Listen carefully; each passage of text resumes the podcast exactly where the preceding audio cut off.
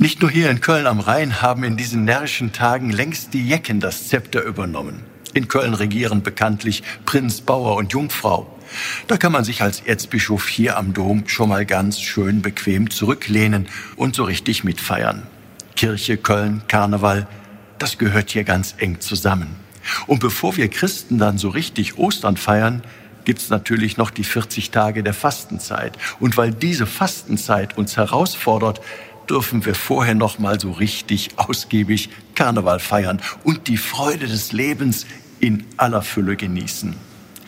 Viele der schönen Karnevalslieder hier am Rhein zeigen diesen wunderbaren Zusammenhang auf.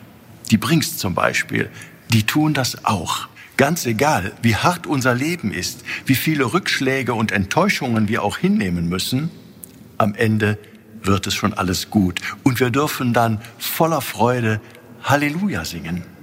Du hast gedachet, Leve het ne Sinn, alles wird Jod, alles haut hin und hast dann die Lehrgeld berappe müsse, egal wie Dave du gefalle bist, wie ramponiert du wieder küsst, nimm dir a Hetz und sing Halleluja, Halleluja,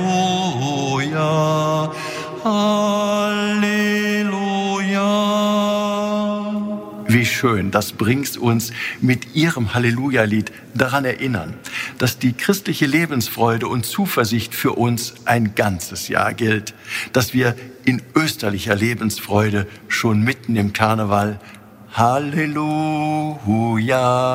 singen dürfen, weil Gott für uns da ist, immer, jeden Tag unseres Lebens. Ihnen allen diese Jecke Lebensfreude und herzerfrischende Karnevalstage mit einem dreifachen Halleluja und Kölle Alaf. Ihr Rainer Wölki, Erzbischof von Köln.